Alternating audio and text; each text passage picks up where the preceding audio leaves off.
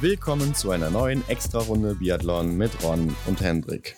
Heute, wir stellen auf Überraschung im deutschen Kader sowie die Tops und Flops aus Trimester 2.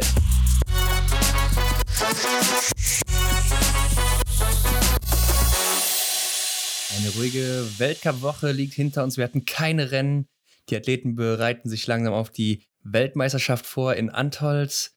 Ein Martin Foucault hat zum Beispiel drei Tage Ruhe gegönnt, bevor er wieder ins Training eingestiegen ist. Team Norwegen ist in Italien unterwegs und trainiert dort auf äh, einer gewissen Höhe, um sich an Antolz anzupassen. Und wir sind wieder zurück, Hendrik. Wie sieht's aus? Jawohl, alles gut. Ähm, wir warten natürlich auf die WM.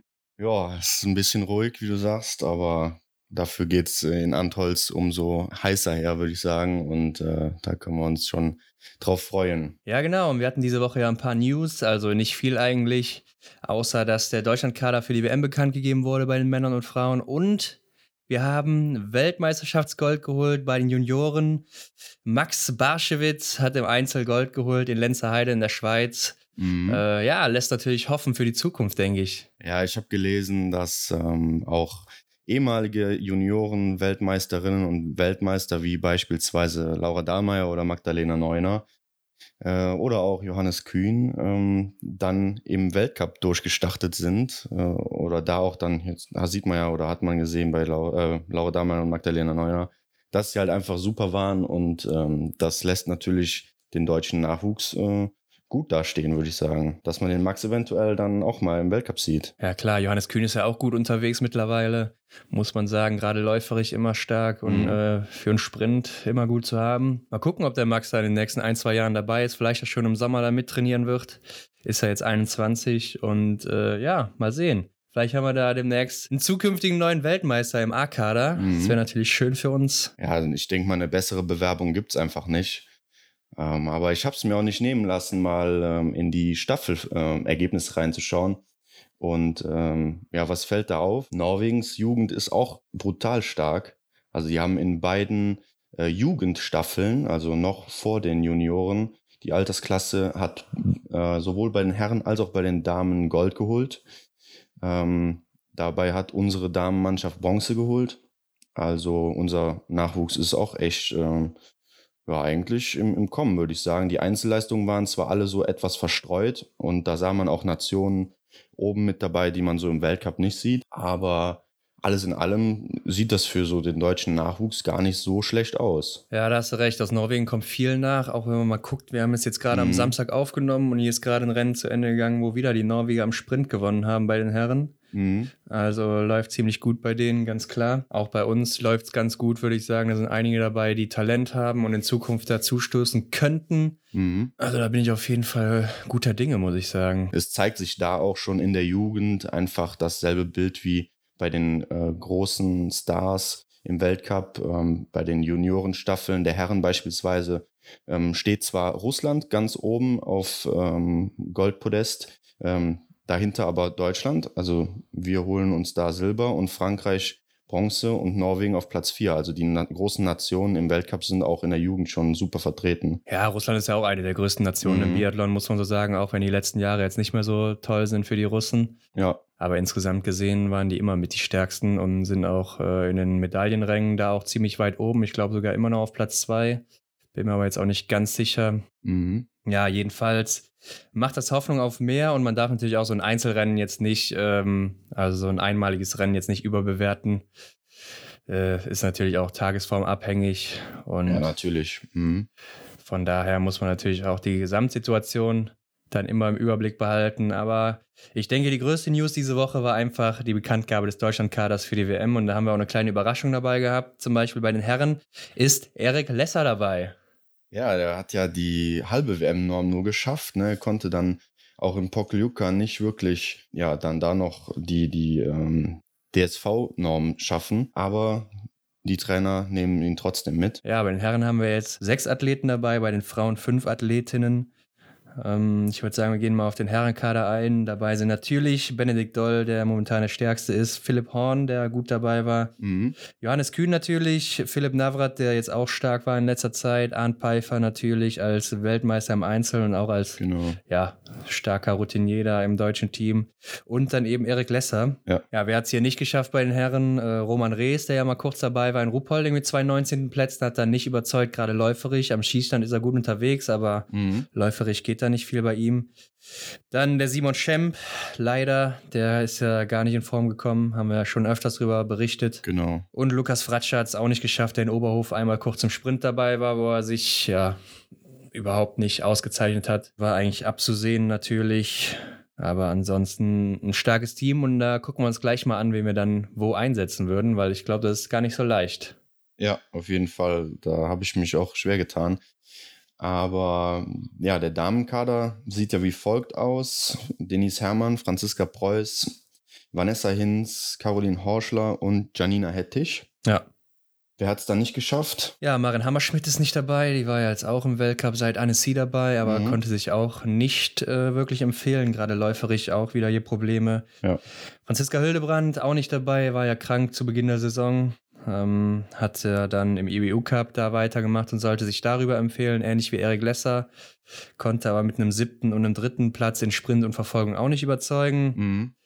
Und dann haben wir noch Marion Deigentech dabei gehabt im Weltcup, die aber dann auch nicht überzeugen konnte und wieder in den IBU Cup wandern musste. Mhm. Ja, die drei haben es nicht geschafft. Ich würde sagen, die größte Überraschung ist vielleicht, dass Franziska Hildebrand so ein bisschen außen vor gelassen wurde, auch gar keine Chance mehr bekommen hat. Ja. Und äh, ja, Maren Hammerschmidt muss man einfach sagen, die braucht noch ein bisschen Zeit, um da wieder an alte Leistungen anknüpfen zu können. Ja, auf jeden Fall. Ähm, was denkst du, wie ist die Situation im Damenteam ohne so eine erfahrene äh, Franziska Hildebrand? Denkst du, das ist irgendwie jetzt eine Lücke im Team, dass, ja, dass man, also ich gehe davon aus, dass man, wenn man so einen erfahrenen Athleten oder Athletin dabei hat, ähm, die kann dann schon mal so ein bisschen Ruhe reinbringen. Die war ja auch gerade in der Staffel auch immer erfolgreich mit den äh, deutschen Damen. Was denkst du da? Ja, Franziska Hildebrand, klar, ist eine erfahrene Dame, aber ich sag mal, wenn die Leistung nicht passt, dann hat sie natürlich auch gar keine Berechtigung dazu starten ja, und ja. würde dann natürlich auch wieder Unruhe stiften wenn sie jetzt gestartet wäre und andere dafür eben draußen bleiben müssten. Mhm. Zumal ist sie ja auch eine der älteren Athletinnen und äh, ich denke, wir müssen auch ein bisschen auf den Nachwuchs gucken, gerade dass so eine Janina Hettich eben an den Weltcup rangeführt wird und da dann konstant gute Leistungen bringt, das ist wichtig. Mhm. Und äh, da ist es schon richtig, dass Franziska Hildebrand dann momentan nicht dabei ist, wenn die Leistung einfach nicht stimmt. Ja, natürlich. Und blöderweise sind ja die Plätze halt begrenzt und dann muss man halt einfach Entscheidungen treffen. Ja, genau, eben. Die Plätze sind begrenzt und da gehen wir auch mal kurz drauf ein. Nämlich hat man, äh, hat jede Nation nur vier Startplätze pro Wettkampf. Wenn man eben noch äh, den Weltmeister stellt im Sprint oder in der Verfolgung, hat man einen Startplatz mehr, weil der Weltmeister, mhm. also vom Vorjahr, der letzte Weltmeister ist immer gesetzt. Außer wir hatten eine Olympiasaison, dann ist der Olympiasieger gesetzt. Ähm, jetzt haben wir zum Beispiel im Sprint fünf Starterinnen bei den Damen, weil Denise Herrmann in der Verfolgung ja Weltmeisterin ist. Sprich, im Sprint müsste eine mehr starten, weil sonst macht es ja keinen Sinn mit der Verfolgung. Ja. Ganz klar. Mhm. Und bei den Herren haben wir natürlich im Einzel einen Startplatz mehr durch Arndt Pfeiffer, der ja da amtierender Weltmeister ist. Ja. Sprich, im Sprint bei den Damen und eventuell in der Verfolgung könnten wir fünf Starterinnen haben und im Einzel bei den Herren fünf Starter ähm, durch eben Arndt Pfeiffer. Mhm, genau. Ja, und die, die Starterinnen und Starter im Sprint decken sich ja eigentlich dann mit denen der Verfolgung. Ähm, dementsprechend, ja, kann man da eigentlich. Ja, falls sie sich qualifizieren für die Verfolgung. Ja, Klar, da muss halt alles so laufen, aber gehen wir halt einfach mal davon aus, dass es so wäre bei unserer Einschätzung. Im Massenstart gibt es dann halt noch eine Besonderheit zum Weltcup. Wir starten erstmal die Top 15 aus dem Gesamtweltcup, sprich äh, ja die 15 Punkte besten da. Mhm. Plus eben die Top 15 Punkte besten oder eben die Medaillengewinner aus, der, aus den vorangegangenen Rennen bei der WM, ähm, die dann noch nicht darüber qualifiziert wären, was gerade genannt wurde. Ja. Also nicht wie im Weltcup, wo die 25 Punkte Besten aus dem Gesamtweltcup starten, plus die fünf Besten aus dem jeweiligen Weltcup-Ort. Mhm. Da wird es dann auch noch kritisch, gerade bei den Damen äh, sind noch nicht alle qualifiziert, sondern bisher nur äh, laut aktuellem Stand Denise Herrmann und Franziska Preuß, die da mitlaufen dürften. Mhm. Und bei den Herren, äh, ja, sieht es ja schon ein bisschen besser aus. Aber da gucken wir uns gleich mal an, wie es da aussieht. Genau. Ja, dann würde ich sagen, gehen wir mal drauf ein. Wen würdest du denn einsetzen, Hendrik, im Sprint bei den Herren? Ja, also ich muss erstmal sagen, wenn man so äh, Bundestrainer spielt, das ist gar nicht so leicht, wie man sich das vielleicht vorstellt. Ähm, also man muss da ja abwägen, möchte man die Leute, äh, die Athleten und Athletinnen, möchte man die, die Staffel besonders gut dastehen lassen? Vielleicht, ähm, ja, vielleicht leidet dann das Einzelrennen darunter. Möchten die Athletinnen oder Athleten auch eher im Einzel, in einer Einzeldisziplin besonders gut dastehen, was für mich eigentlich Sinn machen würde und vernachlässigen sie dadurch die Staffel. Also es ist nicht ganz einfach. Ja, und im Sprint der Herren habe ich mich dazu entschlossen, Benedikt Doll, Arndt Pfeiffer, Johannes Kühn und Philipp Navrat starten zu lassen. Gerade Philipp Navrat, weil er in Rupolling den siebten Platz belegt hat im Sprint. Ähm, super Qualifikation dafür, meiner Meinung nach. Ja, ich habe es ähnlich wie du. Ich habe ähm, Benedikt Doll, Arndt Pfeiffer und Johannes Kühn, die sind auf jeden Fall gesetzt im Sprint, gar keine Frage. Mhm. Ähm, Benedikt Doll ist der beste Deutsche, Arndt Pfeiffer ist äh, ja auch mit der beste Deutsche, ist zwar jetzt im Weltcup nicht der beste, aber ansonsten würde ich sagen schon äh, ja mit Benedikt Doll eben der Beste. Ja. Und Johannes Kühn, ganz klar im Sprint gesetzt. Sprint ist sein Rennen, wird nur zweimal mhm. geschossen. Er ist mit der schnellste Läufer, hat einen dritten Platz in Oberhof geholt. Also wenn man ihn hier nicht einsetzt, dann gar nicht. Und äh, ja, dahinter wurde es ein bisschen schwer. Man hat halt jetzt Philipp Horn, der die ganze Saison dabei war und sich auch stetig verbessert hat. Ja. Auch in letzter Zeit ganz gute Plätze immer abgeliefert hat. Und dann eben Philipp Navrat, der jetzt kürzlich dazugestoßen ist und ja quasi von 0 auf 100 gestürzt ist. Und ähm, ja, schwierige Entscheidung zwischen genau. den beiden. Mhm. Aber aufgrund der Leistung müsste man tatsächlich eigentlich sagen, dass Philipp Navrat gesetzt ist. Ja, ich fand es da auch schwierig, ähm, dann, ich sag mal so, Sympathiepunkte äh, oder Faktoren äh, auszublenden. Also nicht, dass der Philipp Horn oder der Philipp Navrat mir einer der beiden sympathischer wäre, aber äh, einfach so auch der Gedanke, ach, der, der Philipp Horn, der war schon die ganze Zeit jetzt dabei, dann lassen wir den auch im Sprint starten. Also das muss man halt irgendwie ausblenden, weil dann zählt einfach nur der Faktor, dass man überlegen muss, kann dieser Athlet für, eine, für einen Podestplatz gut sein oder halt nicht. Und ja, dementsprechend äh, muss man dann da abwägen. Also ich glaube, wenn beide einen wirklich guten Tag haben, dann mhm. ist bei beiden alles drin. Und äh, gerade beim Philipp Navrat, der war in Ruppolding im Sprint, glaube ich, ja als Zweiter nach dem zweiten Schießen rausgegangen, ist dann auf der letzten Runde ein bisschen abgeschmiert. Aber im Großen und Ganzen, vielleicht, wenn er jetzt auch über das Trainingslager das noch ein bisschen halten kann, ein bisschen ausbauen kann, könnte er vielleicht auch die letzte Runde besser überstehen und äh, mhm. ist dann am Ende vielleicht Dritter oder sowas. Oder vielleicht macht er auch die Runde seines Lebens und holt sich Gold oder was auch immer. Ja.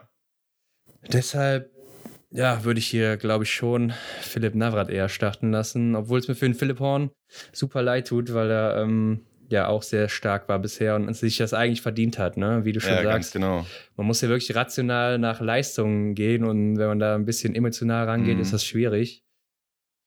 Ja, deshalb Philipp Navrat und ich denke, alle vier werden sich auf jeden Fall für die Verfolgung qualifizieren und dann haben wir da auch ganz gute Chancen. Genau, ich denke, das kann man auch ein bisschen kürzer fassen, jetzt hier die Verfolgung der Herren. Ähm, ja, das ist eigentlich dann damit auch schon gesagt, wer da starten wird. Und ja. aus, unser, aus unserer Sicht, da sind wir uns einig.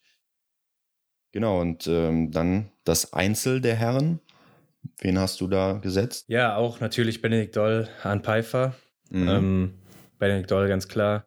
War auch jetzt in Pokeljuka ganz gut, trotz zweier Fehler, aber er ist läuferisch einfach top und momentan ist ja. er, wie gesagt, der beste Deutsche. Hahn Pfeiffer, Weltmeister, ist sowieso gesetzt. Ja. Dann, äh, ja, ist schwierig. Wir haben ja jetzt hier einen Startplatz mehr. Eigentlich muss man ganz klar, wenn man nach Leistung geht, sagen, Philipp Horn, Johannes Kühn und mhm. Philipp Navrat. Philipp Navrat hat mit dem vierten Platz hier seine best, sein bestes Ergebnis letzte Woche im Pokeljuka abgeliefert. Ja. Philipp Horn äh, war auch ganz gut dabei bis zum letzten Schießen, wo er sich ja dann zwei Fehler geleistet hat. Mhm. Bis dahin hatte er ja alles getroffen und lag auch auf einem sehr, sehr guten Platz. Ähm, daher muss ich sagen, Philipp Horn für mich auch dabei und er kommt auch läuferisch immer besser in Schwung. Und Johannes Kühn hatte auch letztes Jahr ein Pokeljuka, beziehungsweise vorletztes Jahr, also letzte Saison, ist er ja Zweiter geworden hinter Martin Foucault im Einzel. Klar, er ist nicht der beste Schütze gerade im Stehendanschlag, mhm. aber er ist eben ein guter Läufer und wenn er dann mal so gut durchkommt, dann ist er da auch wieder für einen Podestplatz gut. Ja. Und äh, ja, hier wäre jetzt eigentlich so das einzige Rennen, wo ich Erik Lesser als äh, ja, Kandidaten einsetzen würde. Aber ja. gerade weil wir einen Startplatz mehr haben, aber wenn man nach Leistung geht, muss man einfach sagen, kann man den Erik hier nicht einsetzen momentan. Ja, das sehe ich ähnlich. Also ich habe auch Benedikt Doll, Arne Pfeiffer, Johannes Kühn, Philipp Horn und Philipp Navrat gesetzt und Erik Lesser außen vor gelassen, weil die vorherigen genannten Jungs einfach äh, die Norm erfüllt haben und ähm, im Weltcup auch überzeugt haben und Philipp Horn auch auf einem aufstrebenden Ast, muss man auch so sagen. Philipp Navrat, äh, wie du auch sagst, ne, super Ergebnis gehabt. Ähm, die, über die ersten beiden braucht man nicht reden. Johannes Kühn aber auch. Ähm, ja, ein, ein, ein starker Athlet und äh, der auch über, von seiner Schnelligkeit dann ähm, profitieren kann, auch in einem Einzel. Ähm, und da hat sich Erik Lesser halt einfach nicht ähm, gut beworben und ja, dementsprechend ist er bei mir dann im Einzel nicht dabei. Ja, zumal man sagen muss, dass Erik Lesser eigentlich ganz gut geschossen hat und ja auch immer relativ schnell schießt, aber im ja. Endeffekt läuferisch nicht stark genug ist, um dann irgendwie trotzdem eine gute Platzierung zu erreichen. Deshalb, ja, ich weiß nicht, eigentlich kann ich ihn hier nicht einsetzen, wenn ich jetzt mal Bundestrainer wäre. ja, muss man auch so sagen, genau. Ja, dann weiter zum Massenstart. Ähm, wen hast du da? Also hier ist ja noch eine Besonderheit, dass sich einige erst noch qualifizieren müssten, wenn man mhm. jetzt mal guckt. Bisher sind ja nur Benedikt Doll, Arndt Pfeiffer und Johannes Kühn qualifiziert über eben den Gesamtweltcup, ja. weil sie eben in den Top 15 sind momentan. Und ich denke, nach Sprint und Verfolgung und Einzel wird sich da nicht viel ändern. Mhm. Aber Philipp Horn, der müsste sich halt noch qualifizieren. Er ist, glaube ich, aktuell 17. im Gesamtweltcup, also fehlt nicht viel. Wenn er im Sprint und Verfolgung ein gutes Rennen macht, wäre er dabei. Aber wenn er da eben nicht eingesetzt wird, dann ist er da ja schon mal raus und könnte nur noch über den Einzel dann in den Massenstart reinrücken. Ja. Und dann eben äh, Philipp Navrat, der äh, ist, glaube ich, 30. aktuell im Gesamtweltcup, wäre dann erstmal auch nicht gesetzt. Mhm. Müsste sich dann auch eben über Sprintverfolgung oder Einzel noch qualifizieren. Mhm. Da wir auch nur vier Startplätze haben, schwierig. Wen hast du jetzt gesetzt? Ich habe, wie auch im Einzel, Benedikt Doll, Arndt Pfeiffer und Johannes Kühn, die sich halt, wie du auch sagst, äh, dafür qualifiziert haben, beziehungsweise qualifiziert, qualifiziert sind. Und dann lege ich vollstes Vertrauen in die Leistung von hm, Philipp Horn, der sich dann darauf äh, im Laufe der WM dann dafür noch qualifizieren wird. Ja, und somit dann den vierten Start Startplatz belegt. Ja, ich glaube, ich würde hier sogar eher, also die ersten drei, ganz klar, ja. sind wir uns einig. Ja. Äh, als viertes würde ich aber, glaube ich, eher den Philipp Navrat einsetzen, vor allen Dingen okay. mit Hinsicht darauf, dass wir ihn in Sprint und Verfolgung einsetzen würden und dann auch im Einzel natürlich. Ja. Und er auch im Pokeljuka im Massenstart gut dabei war, bis zum letzten Schießen, wo er sich ja dann zwei Fehler geleistet hat. Mhm. Da war er ja vorne mit dabei, in, um Platz drei, vier noch am Kämpfen. Wenn er das dann eben äh, am Schießstand ein bisschen besser gemacht hätte, dann wäre da vielleicht einiges mehr drin gewesen. Das könnte dann vielleicht hier in Antolz der Fall sein. Mhm. Und deshalb würde ich hier Philipp Navrat einsetzen im Massenstart. Okay, dann haben wir da unsere erste Differenz. Aber klar, wenn man überlegt, äh, dass Philipp Navrat aus unserer Sicht jetzt einfach mehr äh, Möglichkeiten hat, sich Punkte zu sammeln, ähm, dann muss Philipp Horn halt im Einzel wirklich ein super ähm, Ergebnis erzielen. Aber wir werden es dann sehen. Ja, und dann haben wir noch die Staffel bei den Herren, mhm. die wir aufstellen müssten. Was auch nicht leicht ist, finde ich, gerade der Startläufer. Ja. Ähm, also ich sag mal, bei mir gesetzt sind auf Position 2 Johannes Kühn, auf Position 3 Arne Pfeiffer, ganz klar. Uh. Und als Schlussläufer natürlich Benedikt Doll. Ja. Auf Position 1, da könnte ich mir vorstellen, dass die Bundestrainer Erik Lesser dafür mitgenommen haben, weil er einfach solide ist und ja. ganz gut schießt und ihn da vielleicht dann einsetzen werden. Mhm. Auf der anderen Seite, wenn wir wieder nach Leistung gehen, dann kann man es einfach nicht machen. Und Philipp Horn hat zum Beispiel auch ein sehr starkes Rennen in Pokeljuka in der Mixstaffel gemacht. Alles getroffen, äh, konnte da oder hat Taille Bö in Schacht gehalten, konnte mit Fion Maillet halbwegs mithalten, nicht komplett auf der letzten Runde, aber war mhm. auf jeden Fall sehr, sehr stark unterwegs da und hat mir da sehr gut gefallen.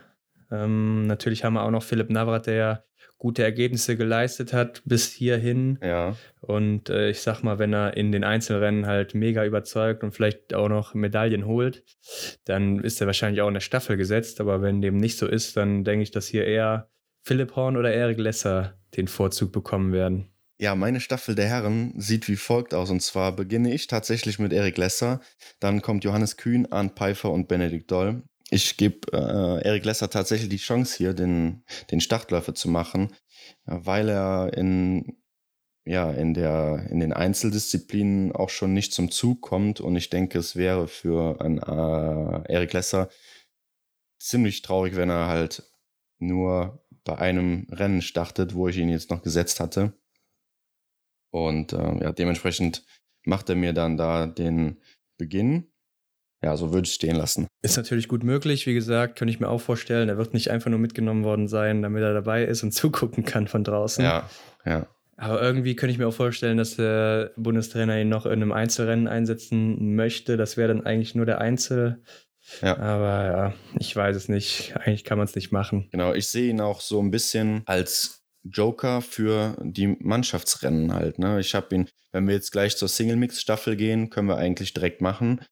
Ähm, ja, lass das später darauf eingehen, wenn wir mit den Damen durch sind. Okay. Gut, dann, also Erik Lesser für mich so der, der Joker. Ne? Ja. Dann gehen wir über zum Sprint der Damen. Wie sieht da deine Aufstellung aus? Beim Sprint der Damen haben wir ja fünf Startplätze, weil Denise Herrmann in der Verfolgung eben Weltmeisterin ist. Dadurch macht es nur Sinn, dass man auch in der, im Sprint dann eben einen Startplatz mehr hat. Sonst mhm. ergibt das ja keinen Sinn für die Verfolgung, weil man sich ja erst dafür qualifizieren muss. Ähm, ja, genau. wir haben nur fünf Damen, damit sind natürlich alle gesetzt. Hermann, Hettich, ja. Hinz, Preuß und Horschler. Keine Frage. Genau. Äh, können wir ganz kurz machen. Und in der Verfolgung dann eben auch, wenn alle sich qualifizieren. Ja. Ich denke, ist auch eigentlich nur sinnvoll. Horschler ist ja eine ganz gute Schützin. Mhm. Ähm, zudem dann in der Verfolgung vielleicht gut, weil sie eben dann da gut schießen kann. Läuferig wissen wir, da kann sie nicht mithalten. Mal sehen. Dann äh, kommen wir zum Einzel und da haben wir nur vier Startplätze und da bin ich mal gespannt, wen du da einsetzen würdest. Ja, ganz klar Denise Herrmann und Franziska Preuß, aber auch äh, Vanessa Hinz und wie du jetzt gerade erwähnt hattest, ähm, Caroline Horschler, eine gute Schützin. Beim Einzel wird viermal geschossen. Eventuell kann sie dann da ja, ein paar Plätze aufgrund ihrer Schießleistung gut machen. Klar müssen die anderen dann auch erstmal patzen und äh, Scheiben stehen lassen. Aber da sehe ich ein Stückchen die Nase vorn bei äh, Caroline Horschler im Gegensatz zu Janina Hettich.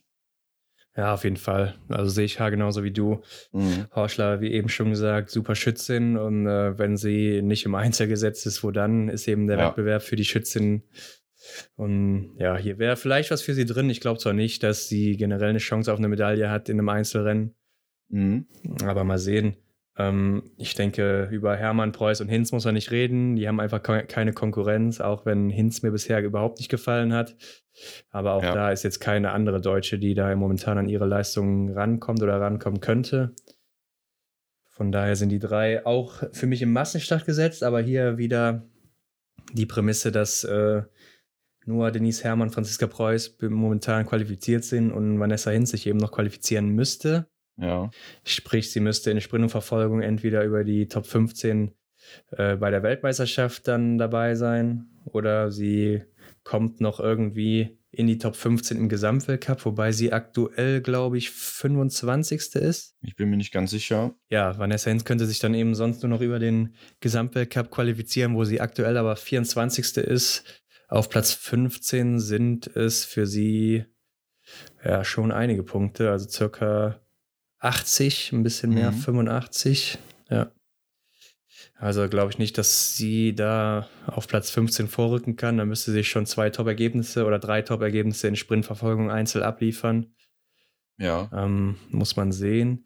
Ich glaube, letztes Jahr in Antolz, da war sie gut dabei. Da ist sie einmal dritte oder vierte geworden, meine ich, im, in der Verfolgung oder im Massenstart. Ähm, also nicht schlecht. Vielleicht gibt ihr das auch nochmal ein bisschen Aufschwung. Und ja, mal sehen. Aber ansonsten müsste Caroline Horschler sich dann über die äh, ja, Sprintverfolgung Einzelrennen qualifizieren. Und Janina hätte ich eben auch, wenn sie dann ja. da eben gute Ergebnisse abliefert, wobei ich da noch ein bisschen skeptisch bin. Also die Leistungen aus dem Weltcup waren halt auch nicht so, dass man da jetzt was Großes erwarten könnte. Ja, eben. Ich glaube, Vanessa Hinz bester Platz war ein siebter im Sprint von Ruppolding. Mhm.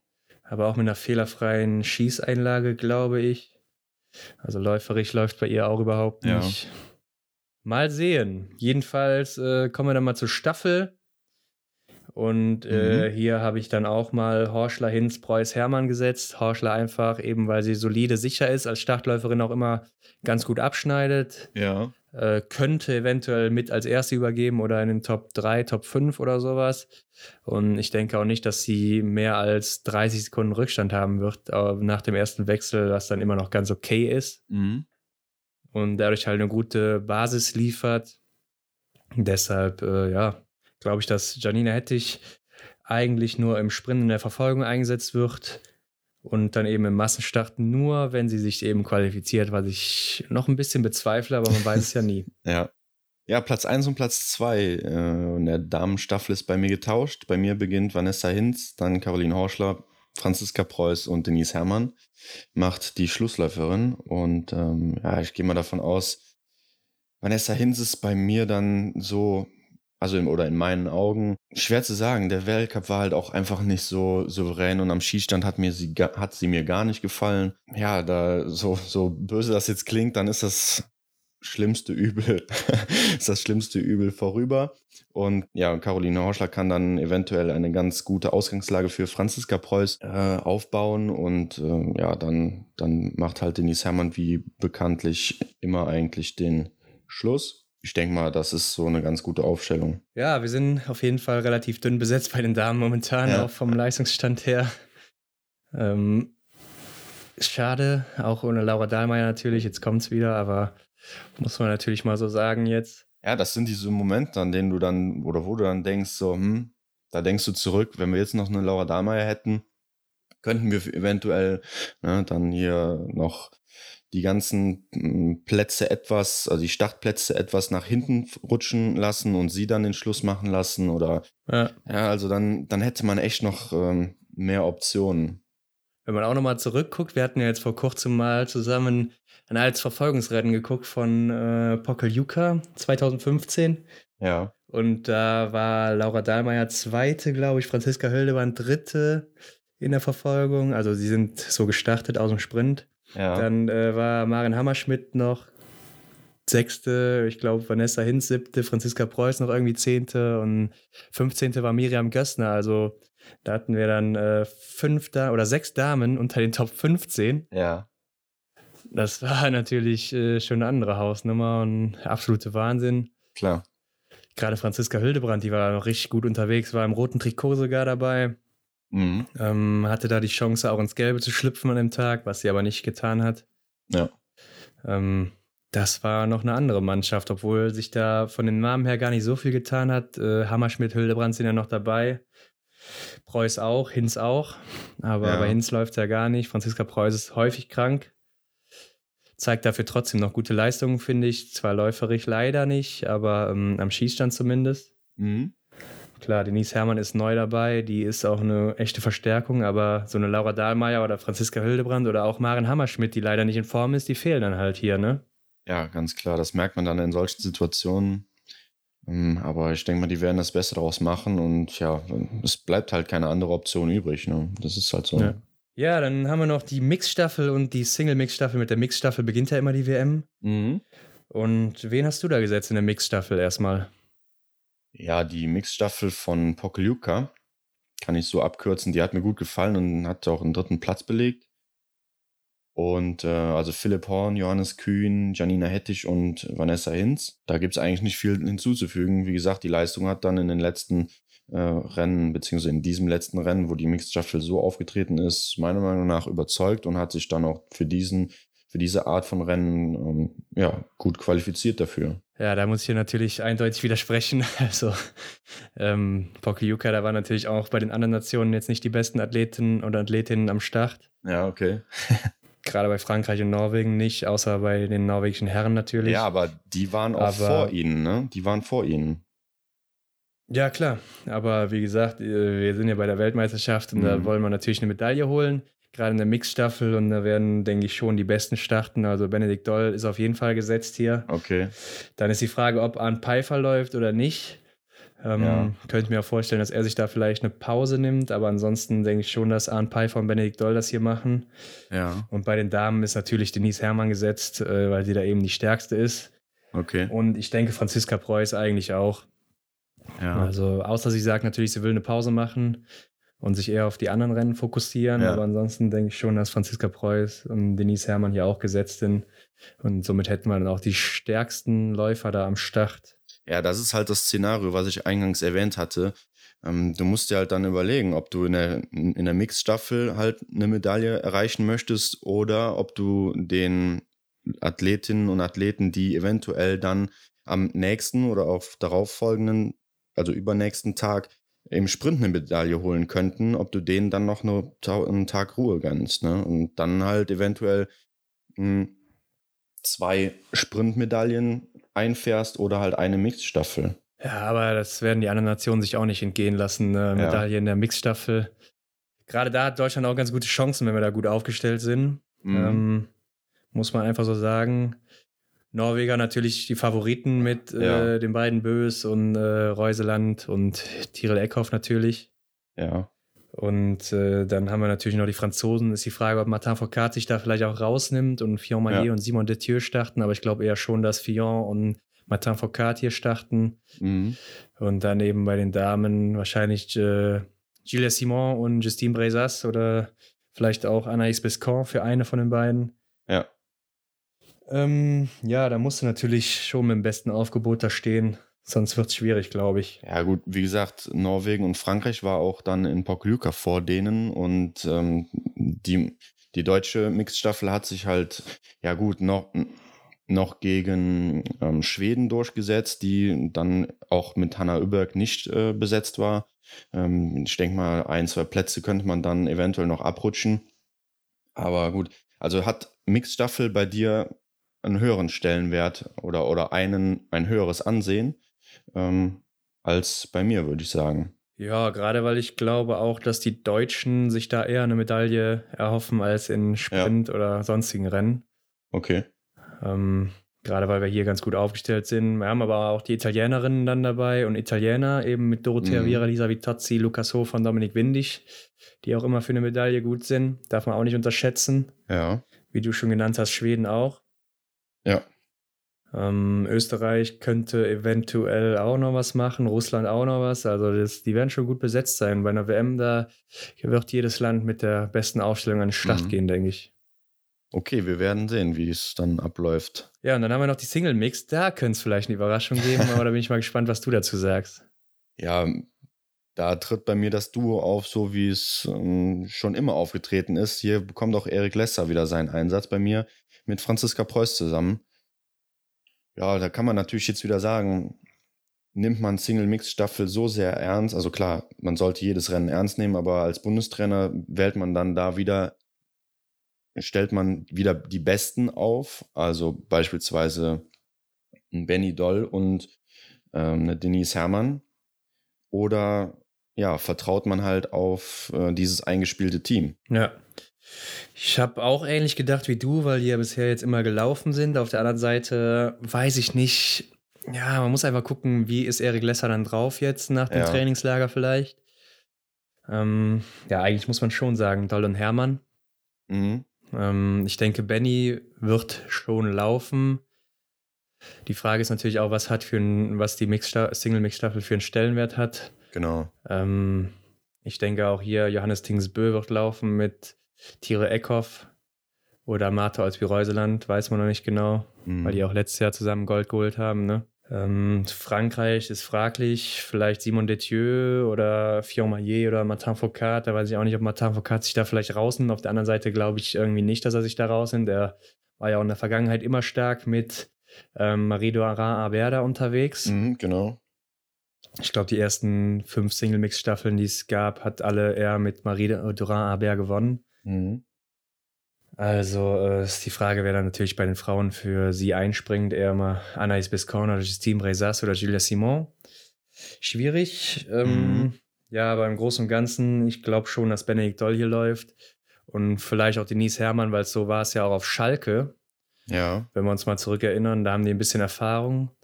Und äh, hier stehe ich jetzt auch ein bisschen vor dem Problem, weil wenn man mal überlegt, wir hatten jetzt zwei Single-Mix-Staffeln in dieser Saison und bisher nur Erik Lesser und Franziska Preuß getestet. Ja. Und für die anderen Athleten wäre das jetzt halt wieder so ein neues Rennen, ne? ein neues Rennformat, wo die jetzt nicht unbedingt dran gewöhnt sind, weil sie da nicht eingesetzt wurden. Mhm. Gilt aber auch für die anderen Länder.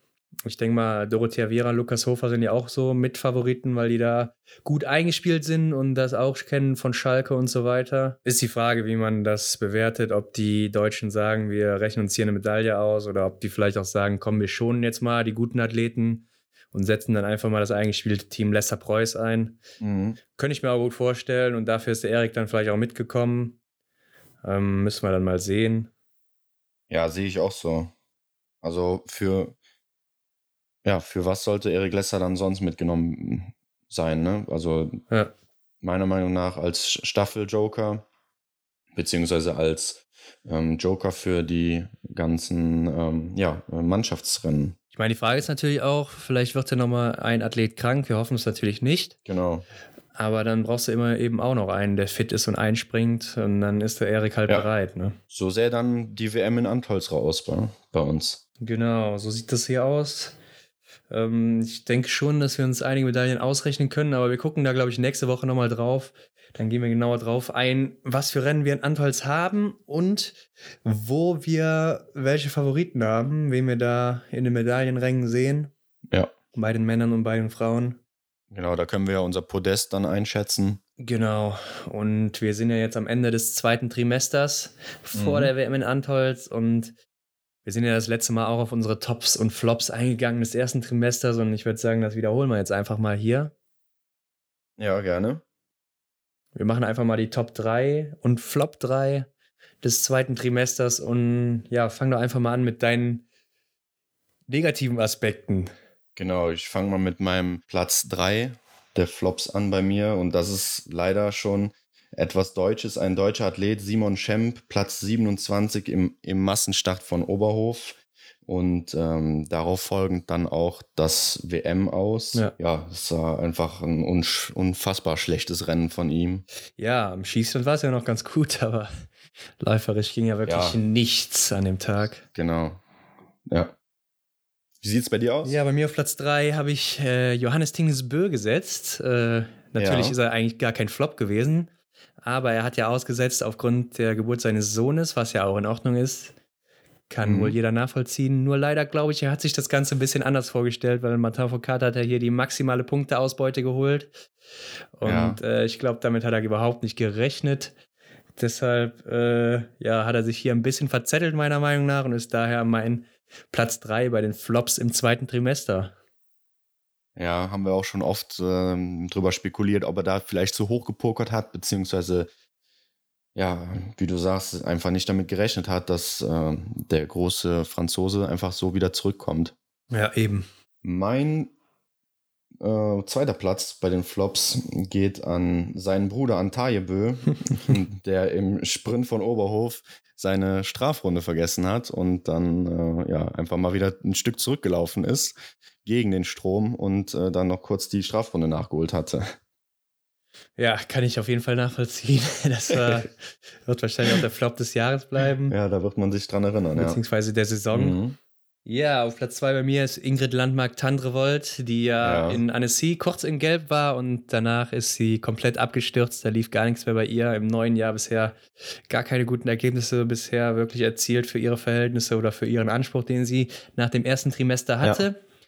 Und ist ziemlich stark abgestürzt im Gesamtweltcup. Ja. Sie ist aktuell nur noch auf Platz 6, hat kaum Punkte gemacht und daher mein Platz 2 bei den Flops also sie profitiert tatsächlich zurzeit noch davon, dass sie im ersten Trimester so gut war. Ähm, aber das ist auch so, das kann ich mir nicht erklären. Also, wie kann das sein, dass die Leistung dann plötzlich so abfällt? Klar, jeder ist äh, irgendwie einzigartig, beziehungsweise jeder Körper ist halt anders. Aber die trainieren ja auch im Team, ne? Und die Teamleistung so von Marte Olsby Reuseland und Tyrell Eckhoff äh, um jetzt nur zwei zu nennen, die sind ja vorhanden, so da ist ja Leistung da. Ne? Und sie war ja auch auf einem guten Weg, beziehungsweise auf einem guten Leistungsniveau. Aber das ist jetzt einfach nicht mehr da, oder? Nee, auf gar keinen Fall. Also ich habe es ja auch schon mal angekündigt, ich habe es erwartet, dass sie abfällt. Ja. Einfach, sie hat halt sehr, sehr gut geschossen im ersten Trimester und ich habe halt nicht erwartet, dass das im zweiten genauso bleibt. Ja, ist auch so gekommen mhm. und äh, läuferig war sie jetzt vorher auch nicht eine der besten, sondern sie war immer so im oberen Mittelfeld dabei oder im ersten Drittel, mhm. was auch okay ist, wo sie auch jetzt noch ist. Aber eben am Schießstand ist sie jetzt wesentlich schlechter geworden und das macht dann eben einfach den Unterschied im Endeffekt aus. Ja. Und sie ist halt eben noch sehr jung, vielleicht fehlt ihr noch ein bisschen die Erfahrung und äh, lässt sich vielleicht dann auch zu schnell runterziehen von einem schlechten Ergebnis oder zwei schlechten Ergebnissen in Folge. Mhm. Und dann bist du halt einmal in dieser Abwärtsphase, im Abwärtstrend und dann musst du da erstmal wieder rauskommen. Aber kommen wir mal zu deinem Platz 1. Genau, meine Flops handeln leider alle von Oberhof. Und zwar Oberhof und das Schneeproblem. Also das war ja auch wie schon oft besprochen oder jetzt in den letzten Folgen auch besprochen, äh, ja immer ja irgendwie ein streitiges Thema und dann gab es ja auch noch die Norweger, wie erwähnt in, in der letzten Woche, die sich dann da auch einige Skier kaputt gemacht haben. So, das ist halt einfach so, ja, die ganze Situation in Oberhof mit dem Schneeproblem mein Platz 1 der Flops. Ja, ich hatte auch kurz überlegt, das mit reinzunehmen. Ja. Gerade halt diese schlechte Strecke, die eben die Skier alle kaputt gemacht ja. hat. Aber ich musste mich dann trotzdem für Taye Bö entscheiden auf Platz 1. ja. Auch wenn mir eigentlich klar war, dass du ihn auch drin hast und ich mir was anderes hätte überlegen mhm. können. Aber ja, das ist natürlich ein absolutes Highlight, einfach an der Strafrunde vorbeizulaufen, ja, wieder klar. zurückzulaufen, die nachzumachen ja. und sich dadurch äh, den kompletten Sprint und dann eben auch die Verfolgung zu versauen aber auch Taje Bö auf 1, weil er eben sehr, sehr stark abgefallen ist. Ähnlich wie Ingrid Landmark-Tandrevold ja im zweiten Trimester mhm. jetzt.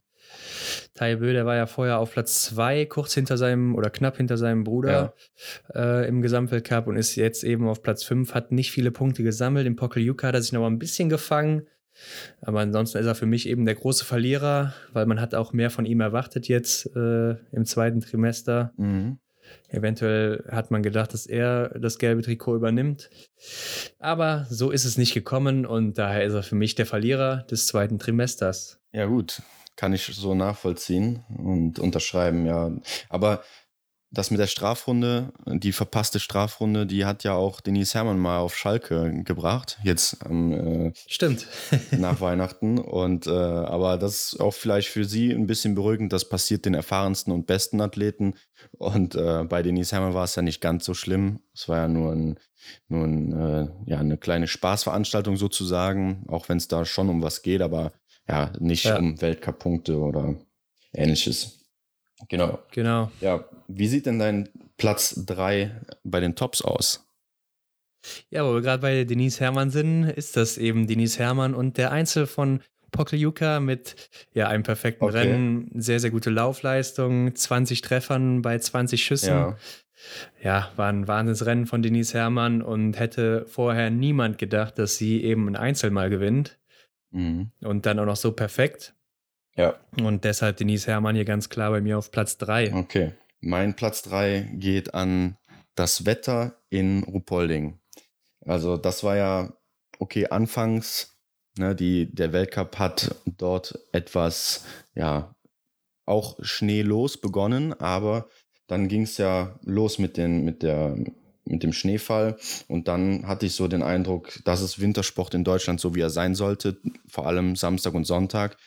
Ähm, das war, glaube ich, auch für die Athleten, beziehungsweise noch viel mehr, äh, viel schöner für die Zuschauer, die einfach in einer Winterkulisse, in der Schneekulisse standen, wo auch neben der Strecke Schnee lag. Und ich denke mal, das war einfach ähm, eine coole Atmosphäre, gerade für die Zuschauer. Ja, das stimmt auf jeden Fall. Ich will da auch nochmal auf unsere Folge hinweisen über Ruhpolding. Ja. Ähm, da konnte man ja sehr gut sehen bei der Staffel der Herren, wo die Franzosen da gewonnen hatten, dass äh, oder was der Schnee überhaupt ausmacht äh, für die Laufleistung. Ja. Weil man hat ja gesehen, dass von Starter zu Starter äh, die Laufleistung circa um 30 Sekunden abgenommen hatte in jedem jeder Runde, in jedem, äh, für jeden Starter. Mhm. Und da sieht man einfach mal, was so ein Schneefall während des Rennens ausmacht, wenn der Schnee dann eben tiefer wird und man da als Schneeflug agiert oder eben mit den Skiern tiefer einsinkt, vielleicht auch das Wachs nicht oder das, das Wachs nicht mehr so gut ist. Ja.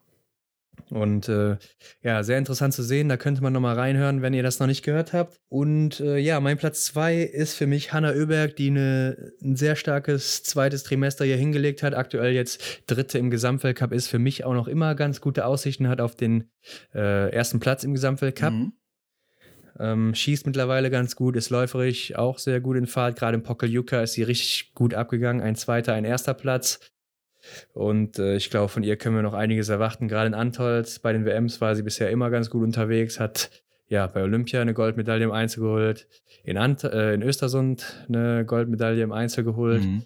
Und mal sehen, ob sie das jetzt in Antolz fortsetzen kann. Und ja, deshalb mein Platz 2, Hanna Oeberg. Mein Platz 2 geht generell an die Entwicklung des deutschen Teams. Wir hatten in Oberhof ähm, drei Podestplätze, Johannes Kühn im Sprint, Dritter, äh, die Staffel der Herren wurde Dritter, Arndt Pfeiffer im Massenstart Zweiter.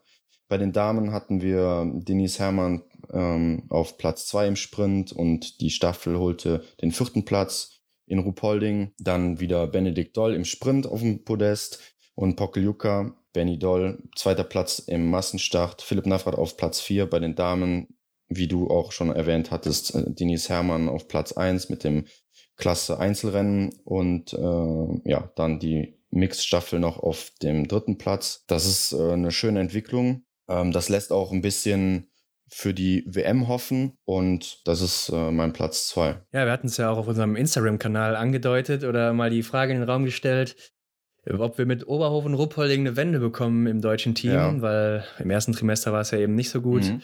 Gerade Hochfilzen war ja grausam, bei den Damen vor allen Dingen. Ja. Und äh, ja, so ist es ja auch gekommen. Und das macht natürlich Hoffnung auf mehr.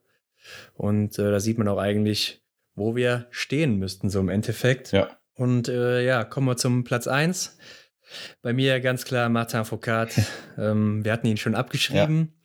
Und dann gewinnt er einfach mal die vier ersten Einzelrennen der Saison. Äh, hat bisher, glaube ich, von 140 Schüssen, die er abgegeben hat, 137 getroffen im neuen Jahrzehnt, mhm. 2020. Der absolute Wahnsinn, äh, wie der Mann da zurückgekommen ist, ist auch wieder läuferisch sehr stark unterwegs. Man sieht zwar wieder, dass er so jetzt im Pokeljuka ein bisschen abgefallen ist, oder sagen wir mal eigentlich nicht. Ja. Nur im Massenstart war der Tank dann vielleicht ein bisschen leer bei ihm, was aber auch verständlich ist. Man kann halt nicht jeden Tag der Schnellste sein oder einer. Ich meine, er war immer noch der viertschnellste an dem Tag. Ja. Aber irgendwann ist der Tank halt einfach leer. Und äh, ja, was soll man da großartig zu sagen? Er hat das Maximum rausgeholt, was ging so. Als Janis Dingesbö nicht da war, ist wieder in Gelb. Und ich glaube, der Mann wird da schwer zu verdrängen sein. Er weiß wieder, wie er es machen muss, wo er hingehört und äh, hat das Selbstvertrauen. Und ja, für mich auf jeden Fall Platz 1 Martin Foucault. Ja, dem schließe ich mich an. Ich habe auch Martin Foucault und die französische Mannschaft äh, auf Platz 1. Ähm, also zu Martin Foucault braucht man nicht mehr viel zu sagen, da hast du schon alles gesagt, aber auch die französische Mannschaft generell äh, soll man nicht äh, hier vergessen, wie Quentin Fillon-Maillet oder Simon Detieu, ähm, die sind alle auf einem super Level im Moment und aber auch die, die äh, französischen Frauen äh, zeigen sich wieder. Und äh, ja, das ist mein Platz eins. Der Martin Foucault ist halt einfach ja, wieder da und wir können uns auf echt eine, eine, eine geile WM freuen, glaube ich. Ja, auf jeden Fall. Also richtig dichtes Leistungsfeld da vorne mhm. und es gibt einen Kampf nicht nur zwischen Martin Foucault und Johannes Dingesbö, vielleicht auch noch Fion Maillet, der da ja. mitredet, aber auch zwischen Norwegen und Frankreich, glaube ich. Ja, generell, ne? Mhm, glaube ich auch. Ja. ja. Und damit sind wir dann auch durch mit unseren Tops und Flops genau. des zweiten Trimesters. Ja, wie geht's hier weiter? Nächste Woche haben wir dann die WM noch nicht anstehen. Mhm. Geht ja erst äh, am. Wann geht's los, Hendrik? ja, in zwei Wochen. Am 12. Februar geht's los. 12. Februar, genau. Ich glaube, mit der Mixstaffel dann. Genau. Da werden wir euch natürlich nochmal top vorbereiten. Wie gesagt, wir gehen darauf ein, wer in welchem Rennen da was holen könnte. Mhm. Damit ihr bestens Bescheid wisst, gerade Antolz ist einer der ja, trickigsten ähm, Schießstände. Erstmal ist man da auf einer sehr hohen Höhe mit 1200 oder 1300 Metern. Ich habe es jetzt nicht ganz genau im Kopf. Mhm. Dann kommt man aus einem Anstieg direkt an den Schießstand, also der Puls kocht. Ja. Und dann steht man eben da und muss erstmal treffen. Es könnte auch eventuell ein bisschen windig werden. Antolz, auch Sandholz genannt. Also immer berühmt für sein gutes Wetter auch, viel Sonne. Mhm. Also wir können uns da auf eine super Kulisse einstellen. Und äh, ich bin schon richtig heiß drauf. Ich denke, du auch, Hendrik. Ja, auf jeden Fall. Und äh, ja, dann gucken wir mal, wie es weitergeht. Wir werden euch natürlich auch auf unserem Instagram-Kanal da mal bestens vorbereiten. Wir bringen da Statistiken und äh, gucken uns mal an, auf was wir uns einstellen können in Antolz. Mhm. Ne? Wir haben ja schon ein bisschen angedeutet, Martin Foucault gegen Johannes Tingensbö, aber wer behält denn da die Oberhand im Endeffekt? Und äh, wie sieht es überhaupt so statistisch bei den beiden auch aus? Das wollen wir genau. ja auch genau. mal wissen. Ja. Genau, bei den Frauen natürlich haben wir Dorothea Viera gegen Tyrell Eckhoff. Dorothea Viera, die zu Hause wahrscheinlich ihr gelbes Trikot zurückholen möchte. Und äh, Hanna Oeberg will da vielleicht auch noch ein Wörtchen mitreden. Ja, auf jeden Fall. Es sind nicht immer nur diese Zweikämpfe, äh, sondern es gibt auch schon mal so den eventuell lachenden Dritten, der dann da ähm, ganz vorne stehen kann. Vielleicht auch Denise Herrmann bei den Frauen, die ja in letzter Zeit wieder in Schwung gekommen ist, im Gesamtweltcup ja auch immer noch Vierte ist. Ja. Also, die ist da auch sehr aussichtsreich, noch in Position, da genau. mitzukämpfen genau. im Gesamtweltcup. Wir sind gespannt und ich hoffe, ihr auch. Und damit sind wir raus für diese Woche. Auf jeden Fall. Es war wieder ja, eine coole Stunde etwa und wir hören uns dann nächste Woche wieder. Bis dann. Bis dann. Das war's wieder mit der extra Runde Biathlon für diese Woche. Wenn euch das Ganze gefallen hat, dann lasst uns doch eine Bewertung da, folgt uns, um keine Episode zu verpassen und teilt den Podcast auch mit euren Freunden. Für weitere Informationen rund um den Biathlon-Weltcup schaut auf unserem Instagram-Kanal vorbei. Link dazu ist in der Beschreibung. Vielen Dank und bis nächste Woche.